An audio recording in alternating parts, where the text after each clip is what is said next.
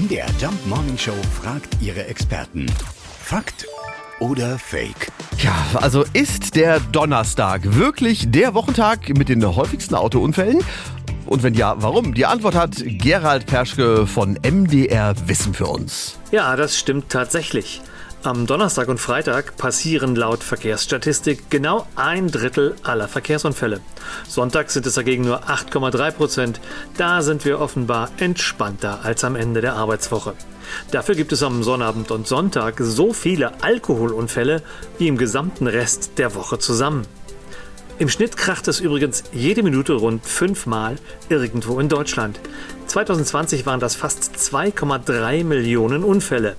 Im Vergleich zum Vorjahr aber über 400.000 weniger. Und noch eine gute Nachricht. In den meisten Fällen sind es zum Glück nur Blechschäden.